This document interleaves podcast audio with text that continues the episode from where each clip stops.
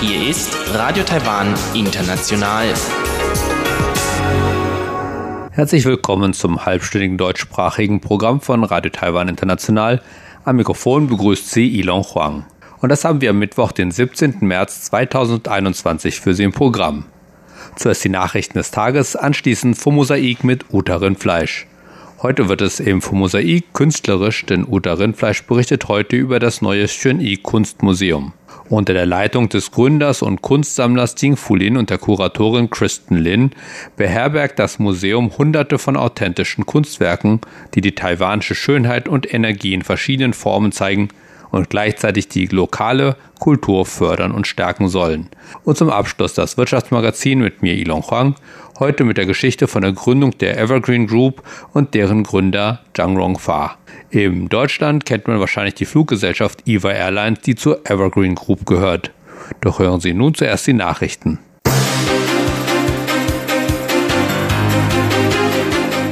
Sie hören die Tagesnachrichten von Radio Taiwan International. Zunächst die Schlagzeilen. Taiwan will mit den USA und Japan gegen die chinesische Bedrohung zusammenarbeiten. Taiwans Innenministerium lockert Beschränkungen für Non-Profit-Organisationen aus Hongkong und Macau. Und die Details der Taiwan-Palau-Reiseblase stehen fest. Und nun die Meldungen im Einzelnen.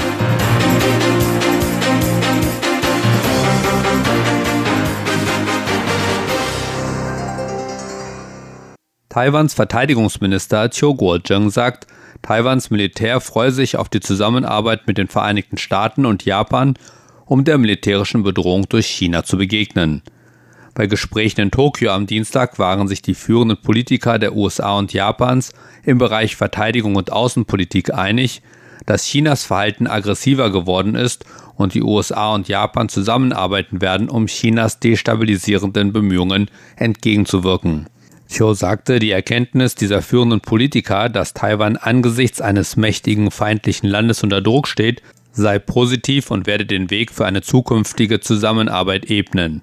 Cho sagte auch, dass der gesamte Prozess für eine US-Genehmigung für den Export von sensibler U-Boot-Ausrüstung, die Taiwan benötigt, abgeschlossen sind. Taiwans erstes selbstproduziertes U-Boot befindet sich nun im Bau.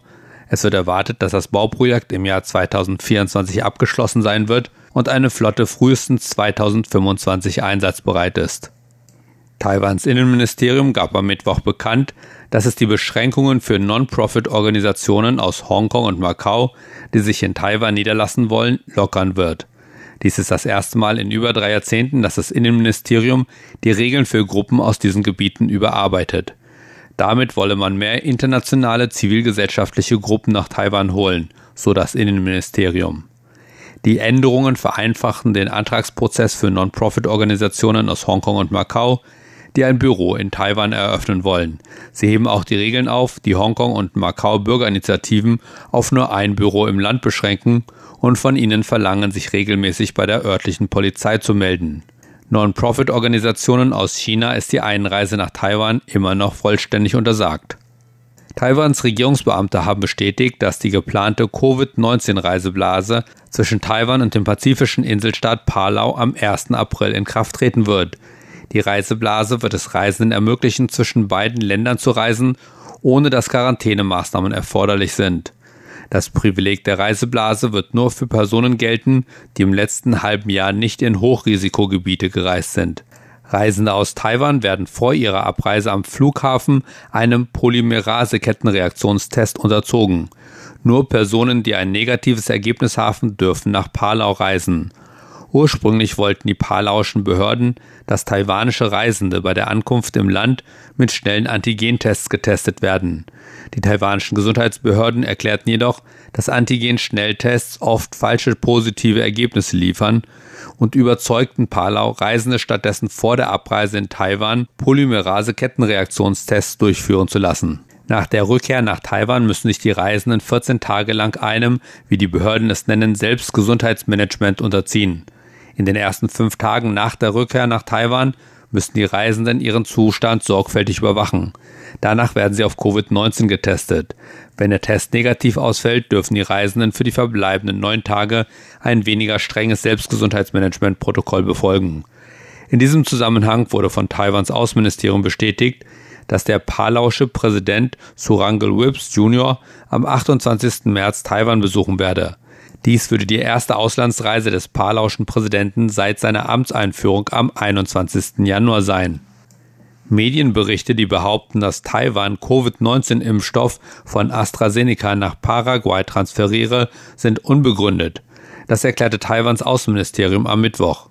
Die Berichte besagen, dass Taiwan zwei Millionen Dosen des Impfstoffs an die südamerikanische Nation verschenke und dass die Dosen in zwei Wochen transferiert werden. Am Mittwoch erklärte das Außenministerium dazu, dass die Berichte ungenau seien. Das Außenministerium unterstrich, dass Taiwan Paraguay lediglich Unterstützung beim Kauf von Impfstoffen direkt von den Herstellern anbiete.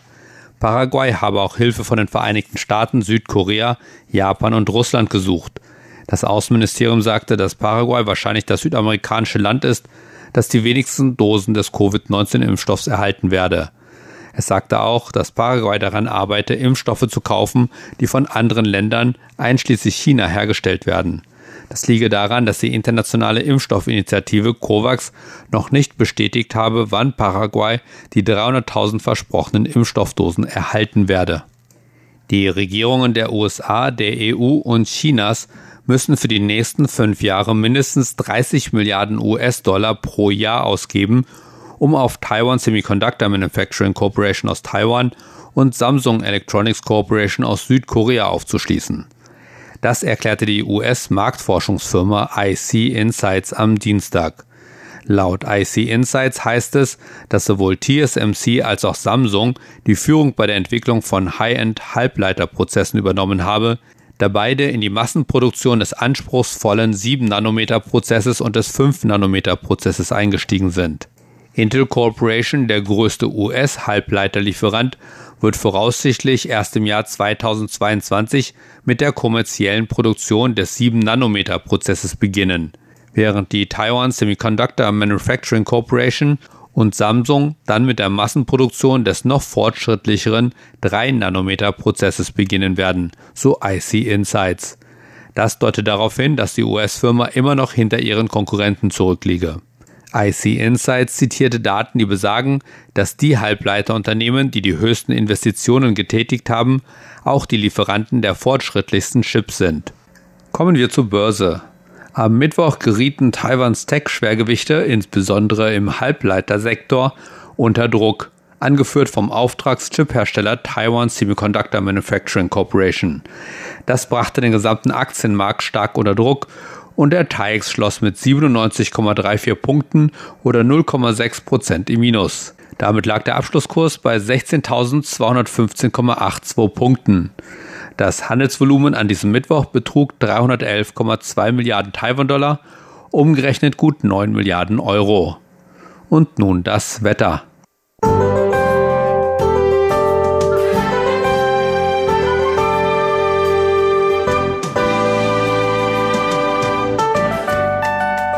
Im Nord- und Osten Taiwans war es zunächst heiter.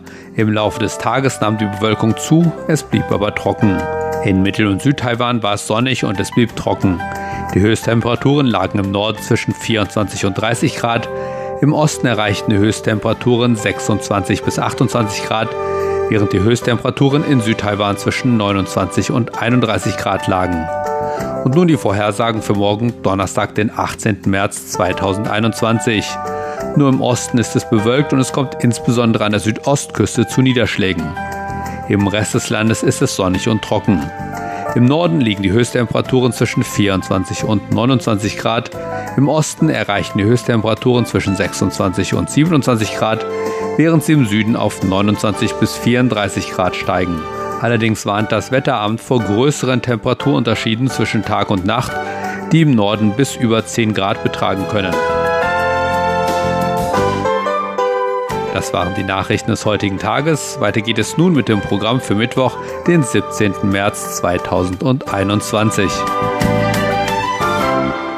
Weiter geht es nun mit Mosaik und Uta Rindfleisch, die heute das neu eröffnete Shun-I Kunstmuseum vorstellt.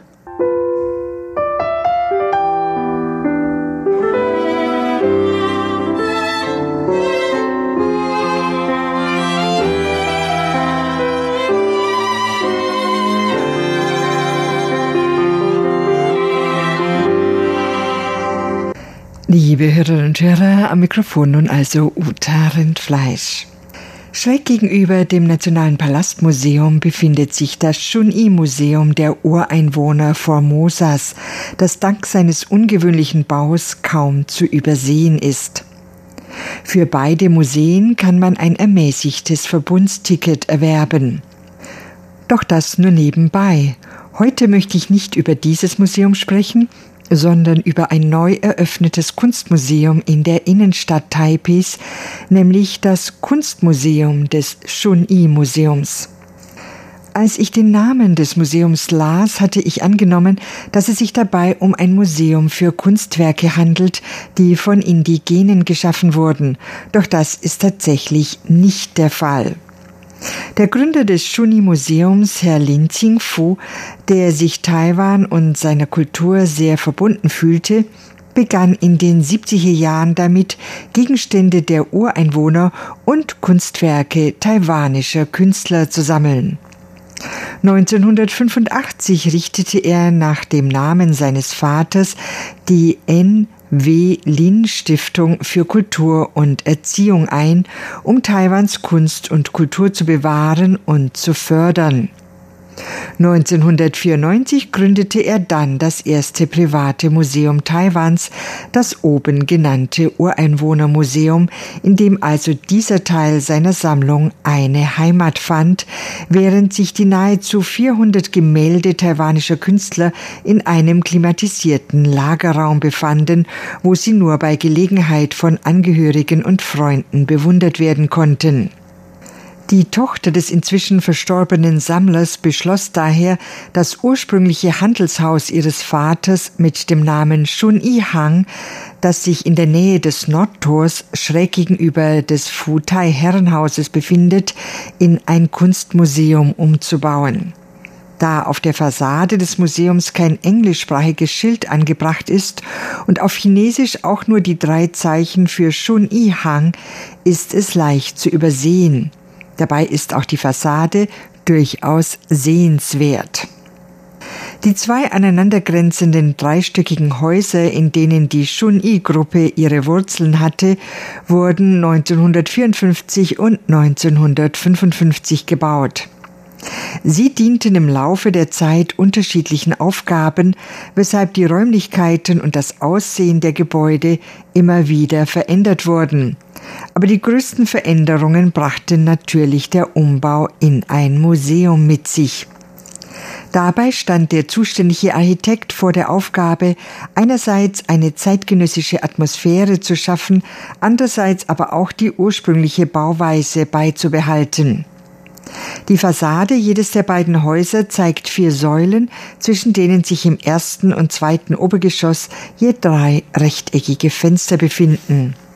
Die Fassade ist in verschiedenen Grautönen gehalten und weist abstrakte Verzierungen auf. Im Erdgeschoss befindet sich gegenüber der Kasse ein Mehrzweckraum, in dem unterschiedliche Veranstaltungen abgehalten werden können. An normalen Tagen, also Tagen ohne Veranstaltungen, dient er jedoch als eine kleine, aber feine Bibliothek mit Büchern und Zeitschriften zum Thema Kunst.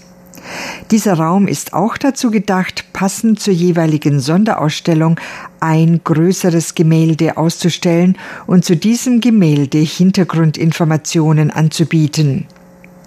Inspiriert von den hellen, leuchtenden Farben vieler Werke taiwanischer Künstler aus der Sammlung werden hier unter anderem Workshops für Schulkinder zum Thema Farbenlehre abgehalten. Im ersten Obergeschoss ist eine permanente Ausstellung untergebracht sowie eine Ausstellung zum Leben und der Sammlung von Herrn Lin Xingfu. Dieser Teil enthält auch das Modell eines Streichorchesters, das auf Knopfdruck den Formosa Marsch spielt, der von Lin Xingfu selbst komponiert wurde. Das Arrangement stammt jedoch von der Komponistin Lin Bei. In der permanenten Ausstellung sind Werke von Künstlern zu sehen, die einen großen Einfluss auf die Entwicklung der Malerei in Taiwan hatten. Dazu zählen die zwei Japaner Ishigawa Kinichiro und Shiotsuki Toho, die westliche Kunstkonzepte und Techniken in Taiwan eingeführt hatten. Ersteren hatte ich Ihnen schon einmal im Rahmen dieses Programmes vorgestellt. Beide gründeten zusammen mit Gobara Koto die Taiwan Kunstausstellung Titan. Als langjährige Mitglieder der Jury hatten sie einen tiefen Einfluss auf die Entwicklung der Kunst in Taiwan. Von Toho ist ein Ölbild aus dem Jahr 1926 zu sehen, das den Titel Ecke in einem Park trägt und auf einer Holzplatte gemalt wurde. Er war der erste Kunstlehrer, der die Technik der Ölmalerei nach Taiwan brachte. Den japanischen Lehrern folgen die drei sogenannten jungen Talente der Taiwan Kunstausstellung Lin Yushan, Guo Xiehu und Chen Jin, wobei ich Ihnen letztere auch bereits in diesem Programm vorgestellt hatte. Darüber hinaus sind hier auch viele der bahnbrechenden frühen taiwanischen Künstler vertreten, wie Ni Jianghuai, Li Meishu, Yan Shuilong, Liao Jichun, Li Shijiao und Chen Zhiji. Die meisten dieser Künstler malten im westlichen Stil, einige aber auch Werke japanischen Stils, wie zum Beispiel die Künstlerin Chen Jin. Einige der Bilder haben den Rang sogenannter allgemeiner Antiquitäten, was ihre Bedeutung für die Kunstszene in Taiwan unterstreicht. Da das Museum relativ klein ist und daher nur einen kleinen Teil der Sammlung zeigen kann, befindet sich im ersten Obergeschoss auch ein Multimedia-Raum, in dem ein riesiger Bildschirm in fünf Abschnitte unterteilt ist, in denen alle Werke der Sammlung je nach ihrer vorherrschenden Farbe in eine weiße, blaue, grüne, orange oder rote Zone eingeteilt sind. Die Farblichkeit der Bilder wird hier also als Hauptfaktor gesehen. Diese Bilder lassen sich einzeln mit Beschreibungen und Angaben zu den Künstlern aufrufen. Im zweiten Obergeschoss sind dann Wechselausstellungen zu sehen. Die erste, die noch bis Ende Mai dieses Jahres läuft, steht unter dem Titel Lied Formosas. Die Werke in dieser Ausstellung sind durch eine starke Farbigkeit geprägt. Die Sonderausstellung ist unterteilt in Berge, Städte und Meer. Geschaffen wurden sie zwischen den Jahren 1943 und 2015. Man sieht hier Szenerien Taiwans zu verschiedenen Jahres- und Tageszeiten. Im Vergleich zu den Bildern ein Stockwerk darunter kann man hier sehen, wie sich die Künstler allmählich von der Ästhetik der japanischen Kolonialzeit freimachen und eine eigene visuelle Sprache entwickeln.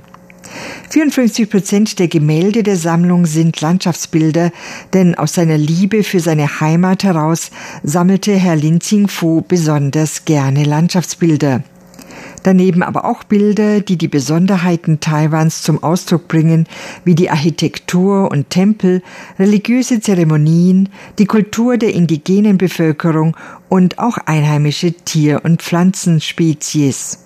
Ein Berg, von dem er gleich mehrere Bilder hat, ist der Guaninberg, der Berg gegenüber Danshui auf der anderen Seite des Danshui-Flusses. Dieser Berg, wie auch Danshui selbst, hat sehr viele Künstler inspiriert und zum Malen gereizt. Angefangen von ihrem ersten Lehrer Ishikawa Kinichiro, der zwar meist Aquarelle malte, für die Darstellung des Guaninberges aber zu Öl und Leinwand gegriffen hat. Diese impressionistische Ölskizze zeigt den Gipfel des Guaninberges zwischen dahinziehenden weißen Wolken, ein Thema, das auch Sun Ming Huang im Jahr 1990 aufgenommen hat, jedoch aus etwas anderer Perspektive und damit unterschiedlicher Farbigkeit. Dieses Museum ist, wie gesagt, nicht groß, gerade deshalb aber relativ leicht in eine Stadtbesichtigung einzubauen oder aber ein ruhiges Plätzchen, an dem man sich gerne einen halben oder ganzen Tag mit dem Thema Kunst beschäftigen kann, denn neben den Ausstellungen kann man einige Zeit im Multimedia-Raum und auch in der Bücherei verbringen. Und weiter geht es nun mit dem Wirtschaftsmagazin. Heute geht es um die Geschichte der Evergreen Group und ihrem Gründer.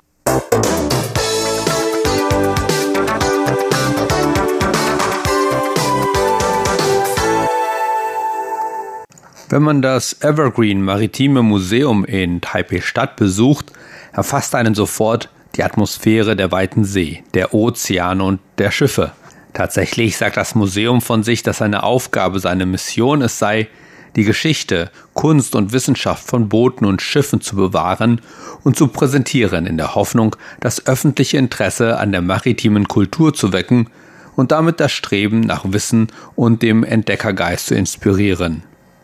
Und wer sich mit Containerschiffen oder Reedereien auskennt, dem kommt der Name Evergreen sicherlich bekannt vor. Die Evergreen Marine Corporation ist eine der fünf größten Containerschiff-Reedereien der Welt mit Sitz in Taipei, Taiwan. Die Evergreen Marine Corporation ist Teil der Evergreen Group, zu der zum Beispiel auch die Fluggesellschaft EVA Air gehört und eben auch dieses Museum.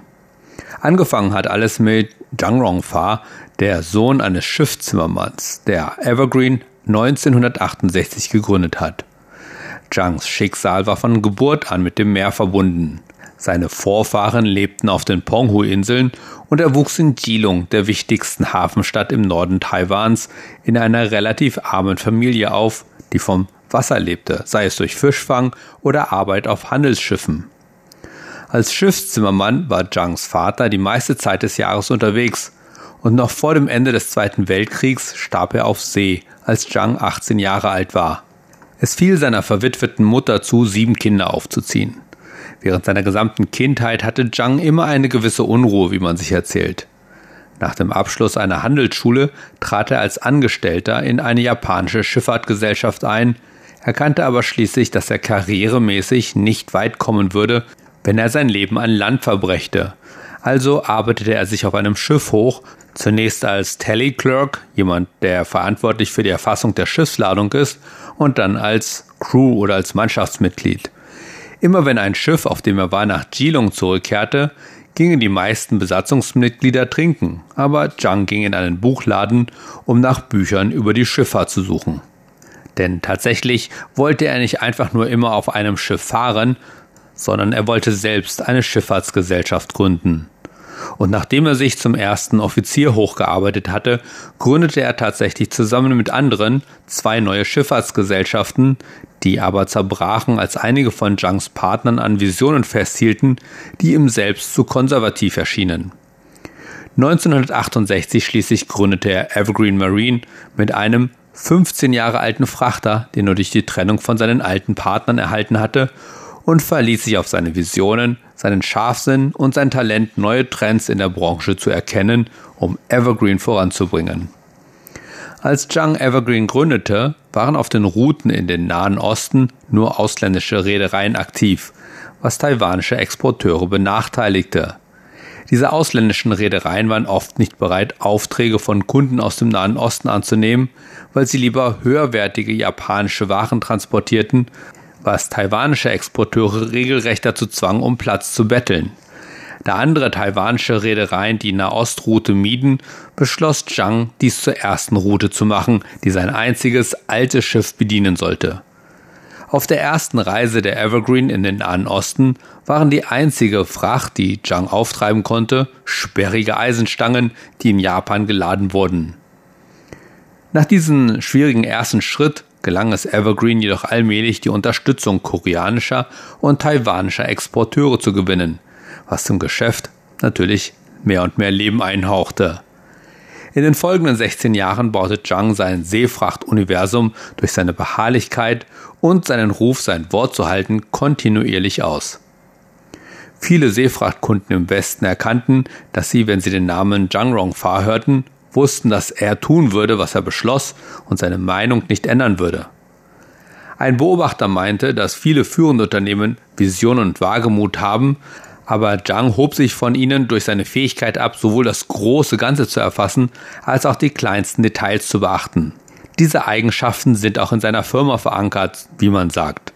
Evergreen legt Wert auf eine saubere Arbeitsumgebung und ein gepflegtes Äußeres der Mitarbeiter, wie zum Beispiel darauf, dass die Mitarbeiter ihre Haare kurz halten, einfarbige Hemden tragen, Krawatten tragen und ihre Schuhe polieren, was dem persönlichen Stil von Zhang entsprach.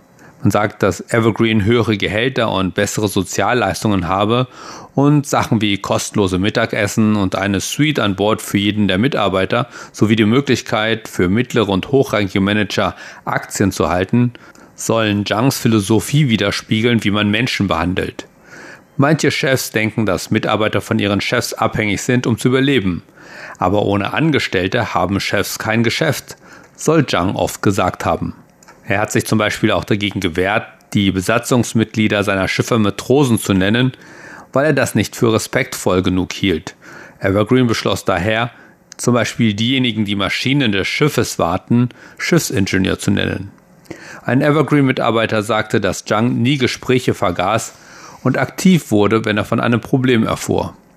Als er einmal einen Schiffsbauer in Japan besuchte, hörte er von einem Evergreen-Ingenieur, dass es schwer für die Besatzung sei, das ganze Jahr über auf den Schiffen zu arbeiten. Also hat er ein paar Jahre später tatsächlich ein Rotationssystem zwischen Meer und Land eingeführt, so der Mitarbeiter. Eine Geschichte, die Zhangs Sorge um seine Mitarbeiter zeigt, soll innerhalb des Unternehmens legendär geworden sein. Er war eines Abends gegen 23 Uhr in der Nähe der Firma, nachdem er Gäste bewirtet hatte. Als Anmerkung, er wohnte damals in der Nähe der Firma, als er eine Mitarbeiterin sah, die Überstunden gemacht hatte und ihren letzten Bus nach Hause verpasst hatte. Also fuhr er sie persönlich nach Hause. Man hätte natürlich auch darüber nachdenken können, die Arbeitszeiten der Mitarbeiter und Mitarbeiterinnen zu verringern, aber nach Hause fahren ist auch nett. Zhangs Freundlichkeit gegenüber anderen stand aber in scharfem Kontrast zu seinem kompromisslosen Stil. Er verlangte absoluten Gehorsam und seine Ansicht war, wenn ein Vorgesetzter verlangt, dass etwas getan wird, dürfen die Untergebenen kein Zögern oder Entsetzen zeigen.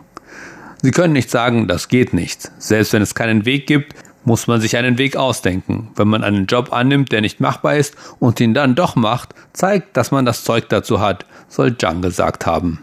Man sagt, dass Zhang versucht hat, diesen Geist Herausforderungen anzunehmen, in den Köpfen der jungen Leute zu verankern, die Evergreen zur Arbeit in seine Niederlassungen in Übersee schickte. Jedes Mal, wenn ein junger Mitarbeiter auf einen Posten im Ausland versetzt wurde, soll Zhang ihn vor seiner Abreise zu einer aufmunternden Rede angerufen haben. Wenn ihr ins Ausland geht, habt keine Angst, wenn ihr auf Ausländer trefft, die größer sind als ihr. Ihr repräsentiert schließlich eure Firma und wohin ihr auch geht, ihr müsst euch nicht vor ihnen verbeugen. In seinem täglichen Leben war Zhang von Natur aus neugierig, stellte oft Fragen und achtete genau auf seine Umgebung. Ein Schwiegersohn von ihm erinnert sich an eine Fahrt von Tokio nach Osaka während einer Reise nach Japan. Die meisten Passagiere im Zug schliefen, sagte der Schwiegersohn, aber Zhang schaute aus dem Fenster, analysierte die Stärken und Schwächen der japanischen Architektur und verglich sie mit dem Entwurf, den er für ein neues Bürogebäude im Sinn hatte. Man beschreibt Zhang Rongfa als jemanden voller Neugier und voller Loyalität gegenüber anderen, als jemanden, der darauf beharrte, sein Wort zu halten, sich weigerte, Niederlagen einzugestehen oder sich von Rückschlägen unterkriegen zu lassen. Und man sagt, all dies, kombiniert mit harter Arbeit natürlich, habe dazu beigetragen, Evergreen zu einem der beeindruckendsten Containerschifffahrtsunternehmen der Welt zu machen. Das war die sehr kurz gefasste Geschichte von Zhang Rongfa, dem Gründer der Evergreen Group. Und damit verabschiede ich mich für heute. Vielen Dank fürs Zuhören. Am Mikrofon verabschiedet sich Ilon Huang.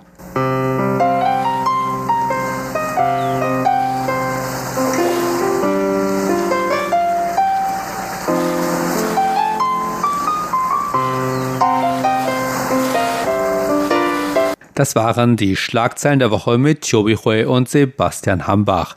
Sie hörten das deutschsprachige Programm von Radio Taiwan International am Mittwoch, den 17. März 2021. Unsere E-Mail ist deutsch.rti.org.tv. Im Internet finden Sie uns unter www.rti.org.tv, dann auf Deutsch klicken. Über Kurzwelle senden wir täglich von 19 bis 19.30 Uhr UTC auf der Frequenz 5900 Kilohertz. Und das, liebe Hörerinnen und Hörer, war es auch schon wieder für heute in deutscher Sprache von Radio Taiwan International. Wir bedanken uns bei Ihnen ganz herzlich.